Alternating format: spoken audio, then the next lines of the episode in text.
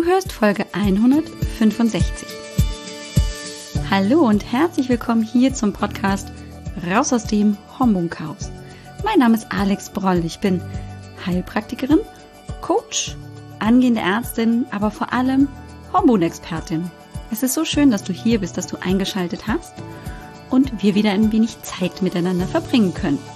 Komm, lass uns schauen, was du tun kannst, um deine Gesundheit wieder selbst in die Hand zu nehmen. Und heute wollen wir uns mit dem Thema Hormonersatztherapie ziemlich ausführlich beschäftigen.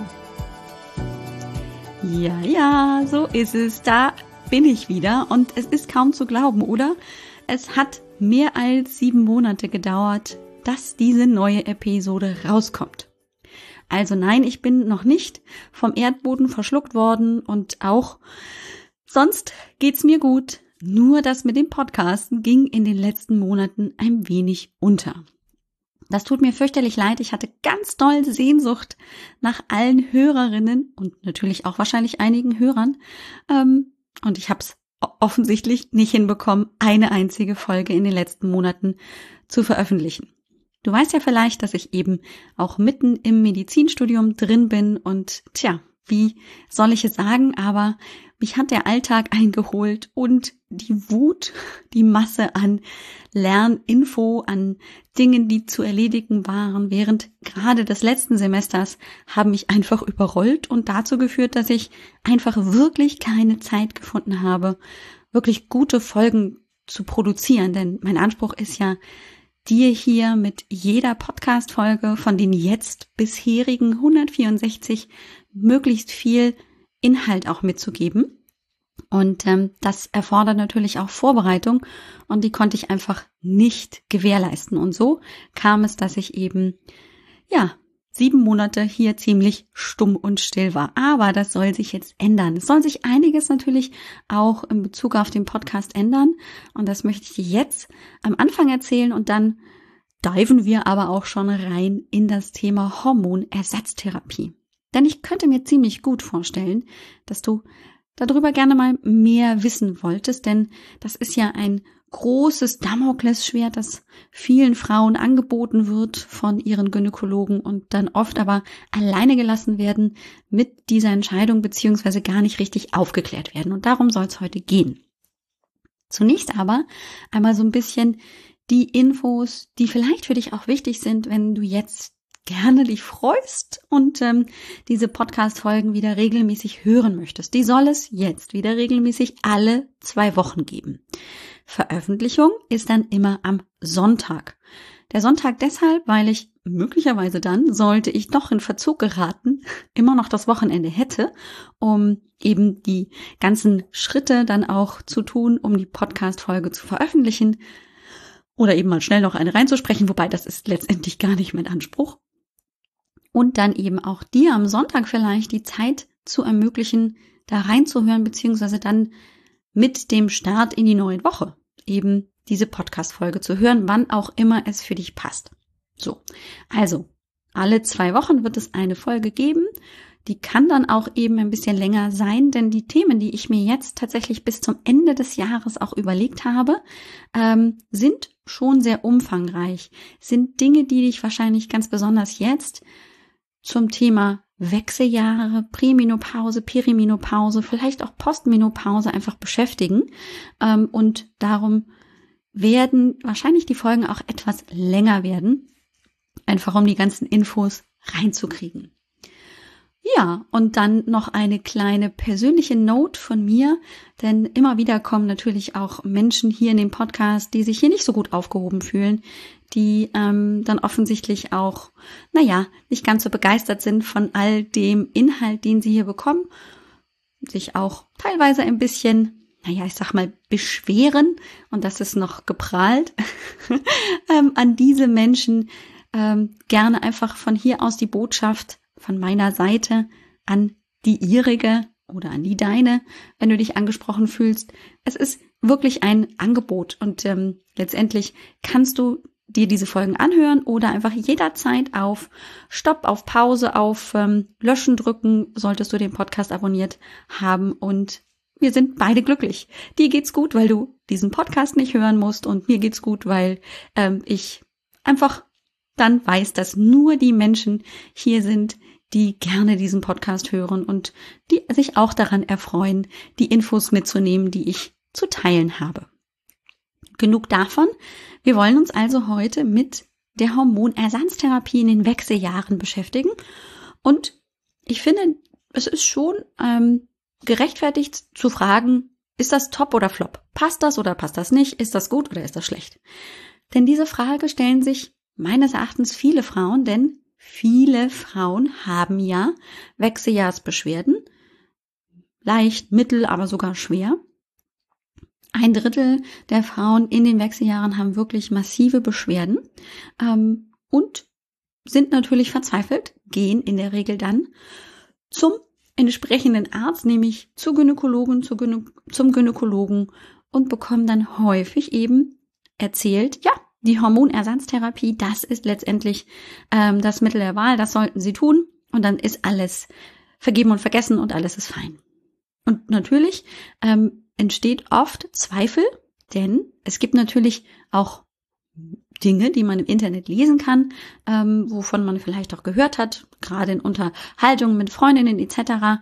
Ähm, und man einfach ein bisschen zweifelt als Betroffene. Ist das denn wirklich gut für mich? Und deshalb habe ich mir gedacht, machen wir mal wirklich eine Folge ganz konkret dazu. Und ich erzähle dir erstmal, was überhaupt die Hormonersatztherapie bedeutet, was sich dahinter verbirgt. Letztendlich ist das eine Art der Therapie, wo du Medikamente bekommst, die wirklich auch künstlich chemisch hergestellt wurden, die von ihrer Form, wie sie chemisch aufgebaut sind, ein bisschen dem Estradiol, also dem Östrogen oder eben auch dem Progesteron als Gestagen ähneln.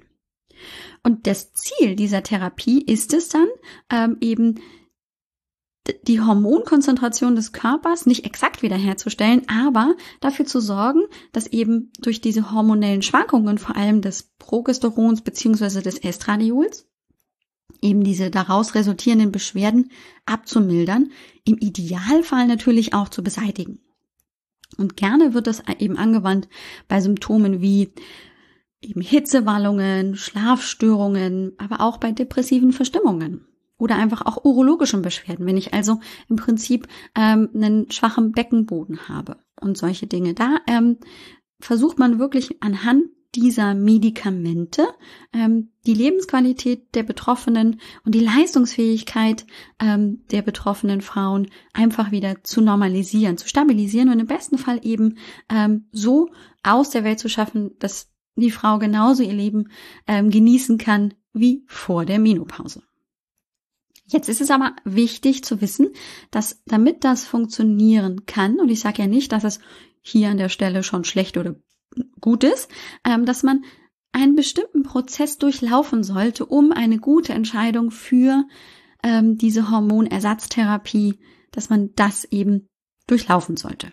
Also, bevor ich also vom Arzt idealerweise dem Frauenarzt, der Frauenärztin, diese Hormonersatztherapie verschrieben bekomme, sollte unbedingt eine umfassende Untersuchung laufen, das heißt auch körperlich, ähm, und natürlich auch eine eingehende Befragung und Beratung der Patientin stattfinden.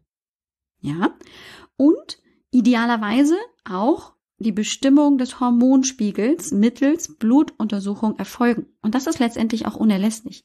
Wir wollen ja auch so ein bisschen wissen, als Therapeuten, in dem Fall eben als Frauen, als Frauenärztin, ähm, wie ausgeprägt sind denn einfach auch die hormonellen Schwankungen? Mit welchen ähm, Missverhältnissen, mit welchem Mangel im weitesten Sinne und Mangel hier bitte nur in Anführungsstrichen setzen, haben wir es denn zu tun? Denn anhand der ganzen gesammelten Information aus dem Gespräch, aus der Untersuchung, aus eben auch den Laborwerten kann dann der Arzt, die Ärztin genauso mit der Patientin praktisch in den Dialog gehen und den Nutzen, aber natürlich auch die Risiken dieser therapeutischen Maßnahme abwägen. Und das ist ganz, ganz wichtig. Es gibt natürlich einen großen Nutzen und für viele Frauen ist das wirklich so der Savior. Diese Hormonersatztherapie bringt ihnen die Lebensqualität zurück, die sie sich schon so lange wünschen. Aber es gibt natürlich auch Risiken, derer sie sich auch zum Teil bewusst sein müssen. Und das sollte wirklich auch im Dialog aufgeklärt werden. Davon ähm, bin ich fest überzeugt, dass das sehr, sehr wichtig ist, damit gerade dann die Patientin die Entscheidung effektiv und selbstständig treffen kann. Letztendlich geht es ja immer darum, für sich als Mensch einfach auch eine gute Entscheidung zu treffen, welches Therapieverfahren wähle ich jetzt für mich. So, und dann ist es wichtig, wenn man sich dafür entschieden hat, dass ähm, eben die niedrigste effektive Dosis verschrieben wird. Also das Minimum sollte ausreichen und das muss man natürlich oft herausarbeiten ein bisschen. Das heißt, das erfordert auch ein bisschen ähm, eben Zusammenarbeit zwischen Ärztinnen und eben Patienten, so dass einfach auch ähm, regelmäßige Wiederbewertungen zur Einnahme erforderlich sind. Das heißt, vielleicht muss dann die betroffene Patientin auch alle drei Monate wieder vorstellig werden bei der Frauenärztin, um eben auch zu eruieren, passt das jetzt schon oder ist das vielleicht noch nicht ähm, so richtig eingestellt. Das ist also ein ganz wichtiger Punkt.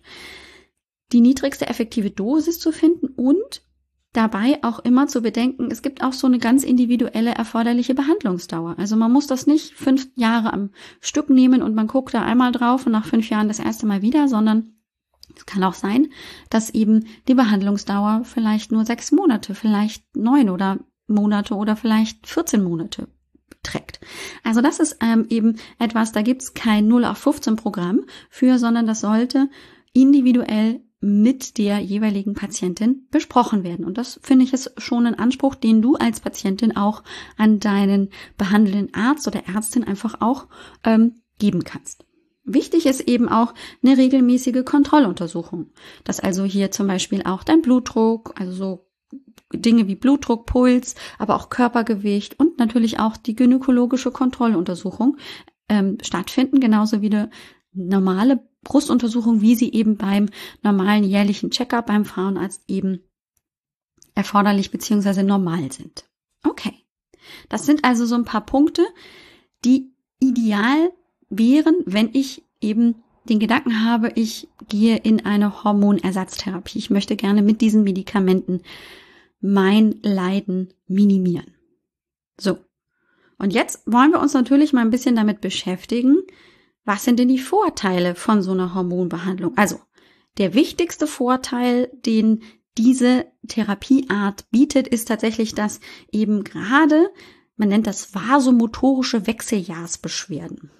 Also das sind wirklich ähm, an, aufgrund von Veränderungen auch der ähm, Motorik meiner Gefäße, Vasomotorik bedeutet Motorik meiner Gefäße, kann ich eben zum Beispiel Hitzewallungen damit sehr, sehr gut idealerweise behandeln. Und daneben aber auch, was nichts mehr mit der Vasomotorik zu tun hat, sondern mehr eben zum Beispiel auch mit mentalen Beschwerden, mit depressiven Verstimmungen, mit Schlafstörungen, mit Leistungs- und Gedächtnisstörungen, ähm, das kann ich eben auch sehr, sehr gut damit behandeln. Genauso wie eben Haut- und Schleimhautveränderungen, dass die ähm, Vaginalschleimhaut einfach sehr, sehr trocken wird.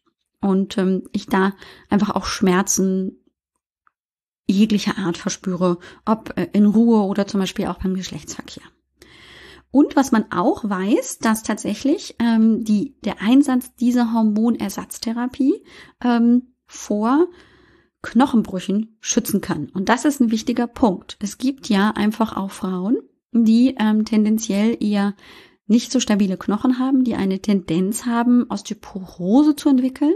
Und ähm, Studien haben gezeigt, dass die Einnahme von Hormonersatztherapeutika eben davor schützen kann, dass eben Knochenbrüche entstehen. Dazu wird es auch noch eine ganz explizite eigene Folge geben, ähm, nur dass du jetzt erstmal schon so ein paar Vorteile einfach kennst. Also wir haben die äh, wirklich ganz expliziten, direkten ähm, Dinge, die eine Hormonersatztherapie gut unterstützen kann, nämlich all das, was dir vielleicht gerade das Leben schwer macht und im Langzeitgebrauch beziehungsweise in der Langzeitbeobachtung kann es eben auch vor dann eben Osteoporose schützen.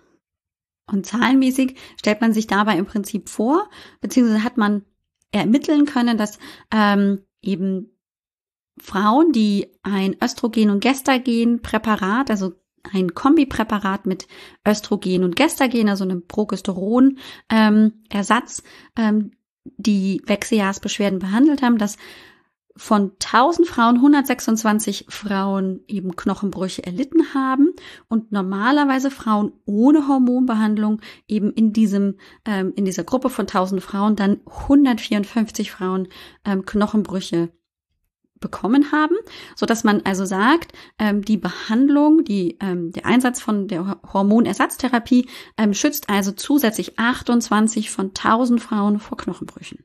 Dass man das auch mal so ein bisschen in der Relation sieht. Okay. Das ist also das Wichtige. Wir wollen auch natürlich die Vorteile herausarbeiten. Dann gibt es aber natürlich auch Nachteile und die wollen wir jetzt besprechen. Denn das ist ja oft das, wovor man sich am meisten sorgt. Vorteile nimmt man gerne mit, das ist ja super, aber bei den Nachteilen ist man ja auch einfach vorsichtig. Und möglicherweise bist du auch gerade in deinen Recherchen, wenn es um deinen Körper und natürlich auch die Einnahme von Medikamenten geht, wird man ja auch dann einfach neugierig und möchte mehr wissen. Und dann bist du vielleicht über die sogenannte WHI-Studie gestolpert. Das ist ähm, eine Studie, die nannte sich WHI und zwar, das ist die Abkürzung für Women's Health Initiative Study. Also da ging es äh, im Prinzip darum, dass man ähm, Ende der 90er Jahre bis in die 2000er rein, also wirklich eine riesige Gruppe von Frauen, es waren ungefähr 27.000 Teilnehmerinnen, beobachtet hat und ähm, man wollte einfach untersuchen, ähm, was haben denn Hormonersatztherapeutika für einen Effekt auf Frauen und hat dazu dann eben zwei Gruppen gebildet. Ähm, und zwar einmal die Gruppe von Frauen, die, nein, man hat sogar drei Gruppen gebildet, so. Man hat ähm, einmal eine Gruppe ähm, untersucht, die hat nur Östrogen Hormonersatztherapie bekommen und dann hat man eine Gruppe gehabt, die hat Östrogen Gestagen ähm, ähm, eingenommen und dann gab es eine Placebo Gruppe, also die hat letztendlich kein Medikament eingenommen.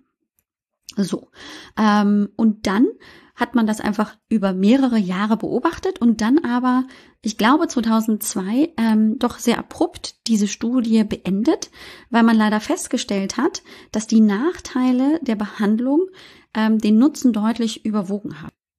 Das hat nämlich bedeutet, dass also Frauen, die Medikamente eingenommen haben, offensichtlich ein höheres Risiko zum Beispiel für Thrombose entwickelt haben. Oder aber auch, und das war sehr, sehr groß, ähm, die Sorge, dass also auch ein höheres Brustkrebsrisiko festgestellt wurde. Dass also die Gruppe der Frauen, die eben Hormonersatztherapie angewandt haben, offensichtlich schneller, leichter krank wurden bei bestimmten Erkrankungsarten. Und genau das ist eben im Prinzip dabei rausgekommen, dass man ähm, gerade wenn man eine kombinierte Östrogen ähm, Gestagen-Hormonersatztherapie verwendet und das dann auch länger als fünf Jahre. Das sind also schon ein paar Punkte, die wichtig sind, auch ähm, zu re registrieren, ähm, dass es eben die Kombi von Östrogen und Gestagen sein ist, sein sollte, beziehungsweise ist und eben auch die Dauer der Einnahme länger als fünf Jahre beträgt, dann kommt es dazu, dass tatsächlich bei den Frauen ein höheres Thrombose- oder Thrombembolierisiko entsteht, das Risiko für Schlaganfall ansteigt und das Risiko für Brustkrebs. Und das ist natürlich schon ein Punkt, ähm, wo man also auf jeden Fall mal skeptisch wird und ähm, für sich letztendlich auch entscheiden muss, ähm, gehe ich dieses Risiko ein. Jetzt muss man natürlich, finde ich, schon immer solche Studien auch nochmal genauer anschauen und sich überlegen, ähm, was habe ich denn da eigentlich vor mir. Und zwar ist es so, wenn ähm, man als Frau keine Hormonersatztherapie verwendet, dann habe ich grundsätzlich, das konnte man feststellen, ein Häufungsrisiko, ähm, dass ich eben zum Beispiel eine Trombembolie, also zum Beispiel eine Embolie oder eine Thrombose entwickle, ähm, dass 15 von 1000 Frauen daran erkranken. So, das ist also praktisch so der Normalstand. Ähm, so. Wenn Frauen ähm, dann aber, und das hat man festgestellt in dieser Studie, ähm, dieses Kombinationspräparat aus Östrogen und Gestagen eingenommen haben, dann lag für diese Trombembolie ähm, das Risiko bei 25 von 1000 Frauen. Das heißt, 10 von 1000 Frauen mehr hatten dann ein Ereignis einer Trombembolie. Okay. Dann hat man ähm, das natürlich auch für andere Erkrankungen, die so ähm, häufiger aufgetreten sind, angeschaut und hat das zum Beispiel auch für das Auftreten des Schlaganfalls gemacht und hat ähm, natürlich sich angeguckt, wie war das in dieser Placebo-Gruppe, die kein Medikament eingenommen hat. Und da haben 14 von 1000 Frauen eben einen Schlaganfall erlitten. Und ähm, dann haben bei der Kombinationsanwendung von Östrogen und Gestagen hatten das 19 Frauen von 1000. Das heißt fünf mehr als eben in der Normalgruppe. Und beim Brustkrebs war das so, dass also 26 von 1000 Frauen erkrankt waren an Brustkrebs und bei der Anwendung der Hormonersatztherapie, der Kombi-Ersatztherapie waren das 33 von 1000 Frauen. Das heißt sieben mehr. So. Wenn man das dann versucht, mal so ein bisschen statistisch auszuwerten, dann kommt da so ein bisschen raus, dass man gerade bei der Thrombose ein eben zwei- bis dreifaches Risiko schon hat. Das ist schon ähm, nicht so wenig. Also das ist ähm, schwierig und natürlich muss man gleich nochmal drüber sprechen, dass man ja auch noch andere Risiken mitbringt. Das heißt, natürlich gibt's auch weitere Risiken, die das Thromboserisiko einfach auch erhöhen ähm, und dann das persönliche Risiko natürlich einfach noch weiter in die Höhe treiben. Also das muss man natürlich auch immer noch bedenken. Aber so ähm, habe ich keine anderen Risikofaktoren wie zum Beispiel ähm, ich nehme, äh, ich rauche oder ich bin übergewichtig ähm, oder habe das zum Beispiel familiär bedingt ähm, oder eine Krebserkrankung. Das sind so die Klassiker für ähm, ein erhöhtes Thromboserisiko. Wenn die alle nicht zutreffen, liegt ähm, mein Risiko dann eben bei der Hormonersatztherapie ähm, eben bei einem zwei- bis dreifachen Risiko. Okay, so. Ähm, wenn wir von Brustkrebs sprechen, und das ist ja auch eine sehr schwerwiegende Erkrankung, die man gerne auch vermeiden möchte, dann ist es immer wichtig zu wissen, dass wir hier immer davon sprechen, dass also die Anwendung der Hormonersatztherapie in dem Fall auch länger als fünf Jahre gelaufen ist. So, man hat herausgefunden, dass also das Brustkrebsrisiko erhöht ist, dass es eben dazu kommt, dass man acht zusätzliche Fälle auf 100.000 erkrankte Frauen findet. Wenn wir davon ausgehen, dass zum Beispiel 50 von 100.000 Frauen ähm, erkranken, so, dann kann man sich ja auch ähm, ungefähr überlegen, wo liegt denn letztendlich da so ähm, eben praktisch das Risiko beziehungsweise der Prozentsatz, der zusätzlich erkrankt. Und das ist aber wirklich ganz, ganz wichtig hier auch zu erwähnen, finde ich, dass das unter der kombinierten Hormontherapie immer stattfindet. Das hast du mich jetzt auch schon mehr als einmal erzählen gehört. Ne? Also wenn es um die Östrogen-Gestagen-Kombinationstherapie geht und es länger als fünf Jahre angewendet wird, dann steigt doch auch das Brustkrebsrisiko kurzfristig oder wenn ich auch nur ein einzelnes ähm, der Hormone in dieser Hormonersatztherapie anwende, ist das Risiko nicht erhöht. Ich finde, das ist auch wichtig, das zu wissen ähm, und die einfach auch mitzuteilen. So liest man Studien im Prinzip. Und dann haben wir auch ein erhöhtes Herzinfarkt oder Schlaganfallrisiko, das haben wir ja gerade schon besprochen, das leicht erhöht ist. Wir haben das ja gerade ähm, gehört, dass eben ähm, hier fünf von tausend Frauen daran ähm, erkrankt waren mehr, also fünf mehr Frauen, ähm, ist also leicht erhöht. Gut. Wichtig dabei ist auch immer zu bedenken, dass es auch ähm, einen weiteren Risikofaktor gibt, nämlich das Körpergewicht. Das heißt, ähm, je höher mein Körpergewicht ist, also möglicherweise in dem Bereich Übergewicht oder sogar Adipositas gehe, dieser Risikofaktor erschwerend noch hinzukommt. Das hat einfach auch damit zu tun, ähm, wenn gerade wenn wir uns die Thrombose ähm, oder auch Herzinfarkt, Schlaganfallrisiko anschauen, dass wir ja einfach aufgrund ähm, der Adipositas oder auch des Übergewichts natürlich auch oft eine Hyperlipid äh, Hyperlipoproteinämie, also zu viele Blutfette, ähm, eine erhöhte Blutfett ähm, Konstellation im Körper haben können und andere ähm, Schäden einfach auch in den Gefäßen entstehen können, die dazu eben auch beitragen, dass ich eben einen Herzinfarkt, einen Schlaganfall oder auch eine Thrombose entwickle. So. Bedeutet also, es gibt Nachteile und ob ich mich dann letztendlich für eine Hormonersatztherapie entscheide oder nicht, liegt letztendlich oft auch ähm, an meinem dann ganz persönlichen Risikoprofil. Wie lebe ich mein Leben? Wie ernähre ich mich? Bin ich Raucherin? Habe ich in meiner Familie vielleicht bestimmte Vorerkrankungen, die einfach vielleicht schon häufiger aufgetreten sind bei Oma, Tante, ähm, Schwester etc. Das spielt also dann in dem Fall auch eine wichtige Rolle, ob ich mich dafür entscheide oder nicht. Und dann gibt es eben auch ganz verschiedene Anwendungswege, wie ich ähm, eben diese Hormonersatztherapie anwende. Also letztendlich gibt es nicht einfach nur die 0 auf 15 Lösung, hier kriegen Sie Ihre, Ihr Östrogen-Gestagen-Kombipräparat, sondern es könnte zum Beispiel auch sein, dass ähm, der behandelnde Gynäkologe, Gynäkologin ähm, sagt, Mensch, ähm, gerade wenn das relativ früh in der Perimenopause mit ähm, einfachen Symptomen wie Hitzewallungen oder Schlafstörungen oder eben dieser depressiven Verstimmung entsteht, dass der ähm, tatsächlich nur eine Gestagensubstitution und zwar nur in der zweiten Zyklushälfte empfiehlt. Ähm, so dass ich auch, ähm, wenn ich das eben dann anwende in der zweiten Zyklushälfte, dieses Progesteron ähm, im Prinzip dann so ein bisschen imitiere und genau den Effekt erziele, den eigentlich das Progesteron ja auch ähm, erzielen sollte. Wenn ich es nämlich nur in der zweiten Zyklushälfte anwende, vermeide ich halt auch Zwischenblutungen, denn in der ersten Zyklushälfte habe ich ja in der Regel kein Hype oder ein Über an Gestagen beziehungsweise halt Progesteron. Wenn ich dann so perimenstruell unterwegs bin, das heißt kurz vor meiner Periodenblutung, es mir einfach nicht gut geht und ich oft auch den Abfall von Östrogen sehr, sehr massiv merke, zum Beispiel mit hormoneller Migräne oder so, ähm, kann es auch sein, dass ich eben nur kurzzeitig, vielleicht drei, vier Tage vor der Blutung, eben ein Östrogenpräparat einsetze und ähm, dann aber mit Beginn der Blutung auch wieder absetze. Das geht schon auch. Dann ähm, flache ich praktisch so ein bisschen den Abfall von Östrogen ab und äh, mein Körper reagiert nicht so massiv auf diesen ja dann vom Körper induzierten sehr heftigen Östrogenabfall.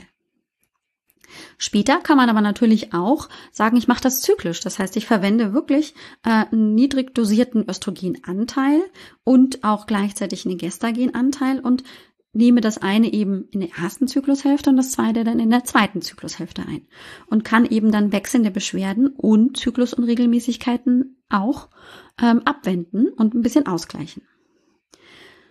Und das geht natürlich so weiter, dass ich auch postmenopausal, also wenn dann wirklich auch die Periodenblutung ausgeblieben ist, ich ähm, dementsprechend auch arbeiten kann mit diesen Hormonersatztherapeutika. Ähm, wichtig ist dabei zu wissen, dass ich, wenn ich noch vor dem 55. Lebensjahr wirklich menopausal keine Periodenblutung mehr habe, dass man dann in diesem Zeitraum bis zum 55. Lebensjahr auch wirklich zyklisch arbeitet mit Östrogen und Gestagen. Eben als Kombi. Ähm, Präparat beziehungsweise als Kombinationstherapie, denn ähm, man will hier in dem Fall, weil ähm, die Gebärmutterschleimhaut immer noch auf eben das bisschen Östrogen, das im Körper ist, reagiert und eben auch Schleimhaut aufbaut, aber sie ja nicht mehr abgeblutet wird, will man diesen übermäßigen Aufbau von Gebärmutterschleimhaut mit dem Gestagen praktisch ein bisschen abmildern. Denn das Gestagen bzw. das Progesteron ähm, hat dann den Effekt, dass es praktisch die Gebärmutterschleimhaut wieder so ein bisschen abbaut. Das ist also ein wichtiger Effekt. Nach dem 55. Lebensjahr ist es dann häufig so, dass man ähm, nur mit Östrogen arbeitet, dass man also nur eine Einzel, also keine Kombi mehr, sondern eine Einzeltherapie mit zum Beispiel Östrogen verwendet ähm, und das dann in der Regel auch Kapseln sind. Es gibt aber natürlich auch andere Möglichkeiten. Es gibt ähm, eine lokale Gestagentherapie, also wo ich wirklich nur mit dem Gestagen arbeite, die kann ich als Cremes verwenden oder vaginal. Ich kann das natürlich auch ähm, oral einnehmen oder als Pflaster auftragen auf die Haut. Ähm, lokal gehen natürlich auch die Östrogene, indem ich eben auch das als Creme, als Zäpfchen, als Ring verwende. Ganz besonders zum Beispiel Vaginalatrophie ist hier ähm, zu nennen oder einfach auch bei vaginaler Trockenheit. Und systemisch werden die Östrogene, also indem ich sie dann einfach oral einnehme und im gesamten Körper auch wirken, ähm, zum Beispiel bei der Hysterektomie eingesetzt. Ähm, das wird, eine Hysterektomie ist übrigens eine ähm, Entfernung der Gebärmutter. Das kommt ja bei Frauen durchaus mal vor, gerade wenn sie Myome haben, eine starke Blutung haben oder andere Dinge. Ähm, hier zum Beispiel eben auch Gebärmutter, Halskrebs beziehungsweise ähm, Endometriumskarzinom ein Thema sind, dann entfernt man natürlich auch ähm, die Gebärmutter einfach, um ähm, keinen weiteren Wachstum hier zu haben. Äh, wenn man äh, das entfernt, ähm, diese Gebärmutter, dann kann man mit Östrogen alleine arbeiten. Hat man ähm, eben keine Hysterektomie, keine Entfernung der Gebärmutter, haben wir ja da immer noch durch das Östrogen auch den Aufbau der Gebärmutterschleimhaut bis zu einem gewissen Alter eben so 55 und dann behandelt man auf jeden Fall hier auch mit Gestagenen, oft dann auch zyklisch, dass man eben sagt, hier, ich nehme eben durchweg äh, das Östrogen und dann eben zwölf Tage dazu noch ähm, dann das Gestagen oder man splittet, ähm, dass man sagt hier zwölf Tage beziehungsweise 16 Tage Östrogen und eben zwölf Tage das Gestagen. So kann man dann also auch so ein bisschen den weiblichen Zyklus imitieren und eben auch so eine natürliche Rhythmik im Körper erhalten. So. Das ist also im Prinzip sind es Informationen die dazu dienen sollen, ähm, selbst dann zu überlegen, wie ist mein eigenes Risiko und wie ist mein Beschwerdebild. Denn das Fazit ist letztendlich folgendes. Ja, es gibt Forschungsergebnisse, die sprechen dagegen, Hormonpräparate vorbeugend, also bevor ich überhaupt Beschwerden habe, oder über einen sehr langen Zeitraum einzunehmen, länger als fünf Jahre. So. Aber wenn ich sehr starke Wechseljahrsbeschwerden habe, kann es durchaus sinnvoll sein, weil dann die Vorteile der Einnahme, vielleicht dann auch eben kürzer als fünf Jahre, die Nachteile der Hormontherapie überwiegen. Tendenziell. Abhängig natürlich von meinem ganz persönlichen Risikoprofil.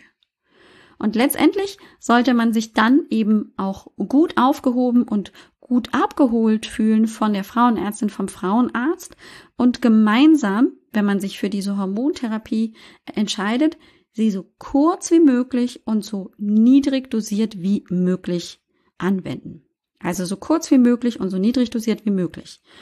Und so können dann einfach die betroffenen Frauen einfach wieder zurück in die Lebenskraft, in auch ihre Lebensenergie ähm, finden, ohne diese schwerwiegenden Beschwerden ähm, auch lange ertragen zu müssen und haben vermutlich auch immer noch ein sehr, sehr niedriges Risiko, zum Beispiel eine Thrombose, einen Schlaganfall oder Herzinfarkt zu entwickeln oder eben auch Brustkrebs.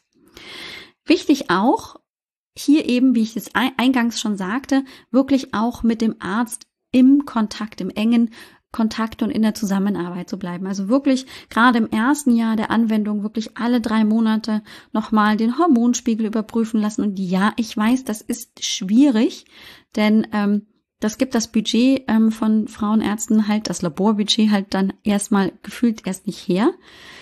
Mit denen muss man auf jeden Fall ein bisschen diskutieren, beziehungsweise es gibt natürlich auch Ausnahmen, ähm, Kollegen, die da sehr wohl auch darauf bedacht sind, wirklich auch in enger Zusammenarbeit mit der Patientin ähm, das wirklich gut aufzustellen, so dass sie sich gut aufgehoben fühlt, die Risiken minimiert sind, aber gleichzeitig die Vorteile überwiegen.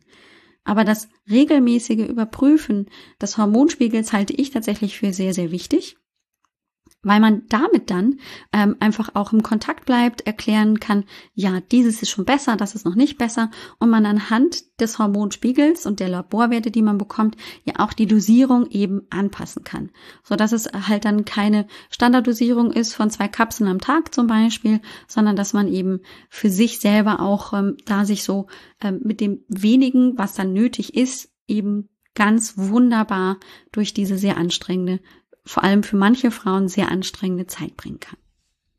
Okay, so, wir sind also eine neue Podcast-Folge reicher. Ich hoffe, du hast viele neue Infos mitgenommen. Vielleicht etwas, was dir bisher in der Kommunikation mit Frauenärztin, Frauenarzt irgendwie gefehlt hat und kannst das jetzt vielleicht auch nutzen, um eben besser in die Kommunikation mit der oder demjenigen zu gehen. Vielleicht hast du auch dich bestätigt gefühlt und gesagt, ja, jetzt ähm, weiß ich, wofür ich mich entscheide, weil ich nochmal besser verstanden habe, warum es gut ist oder warum es eben auch schlecht ist, entscheide ich mich dagegen.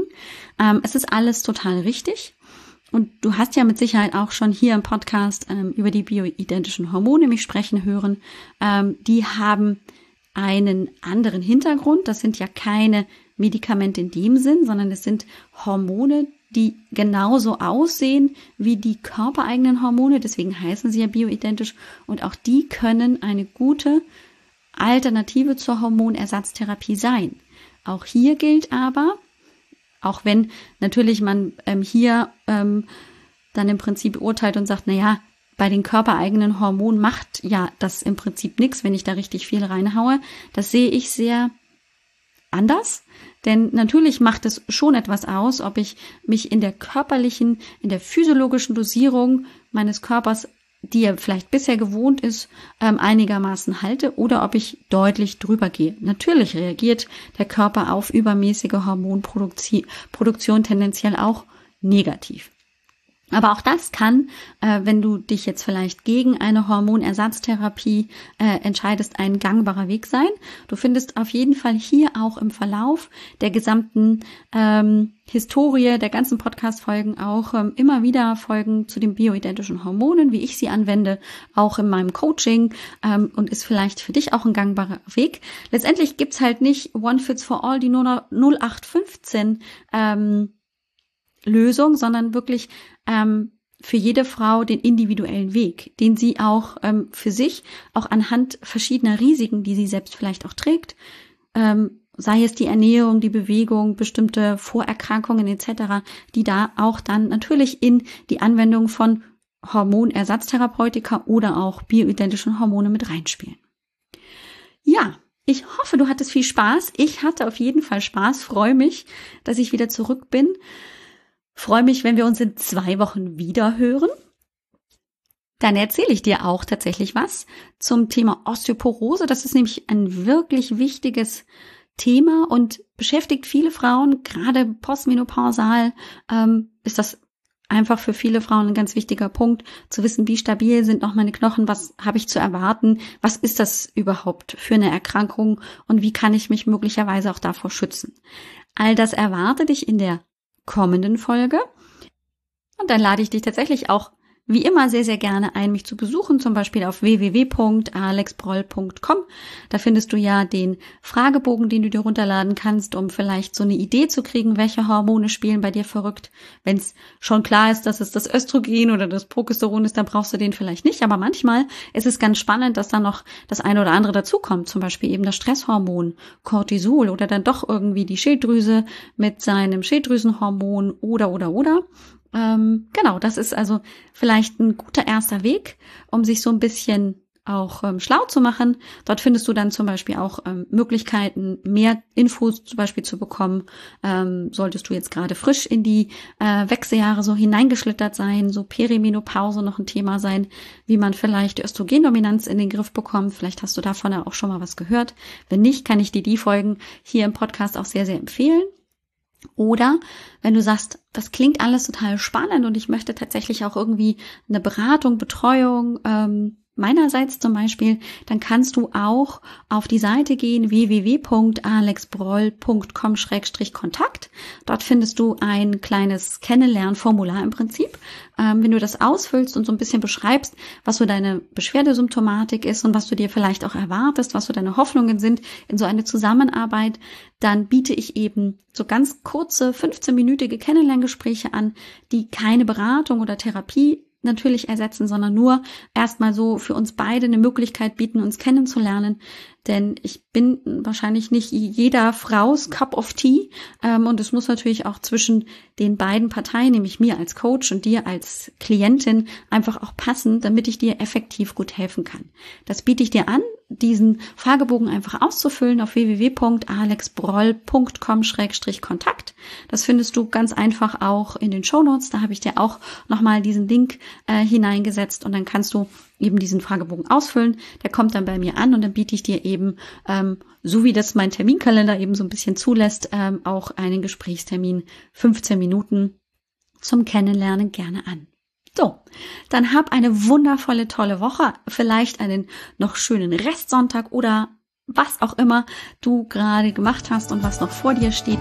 Viel, viel Spaß dabei. Ich freue mich, dich nächste Woche bzw. übernächste Woche wieder zu hören und bis dahin, ciao, ciao. Dir hat dieser Podcast gefallen? Dann wäre es großartig, wenn du diesen Podcast mit deiner 5-Sterne-Bewertung auf iTunes unterstützt. Und wenn du noch mehr über dein Hormonchaos erfahren willst, geh einfach auf www.alexbroll.com. Bis zum nächsten Mal.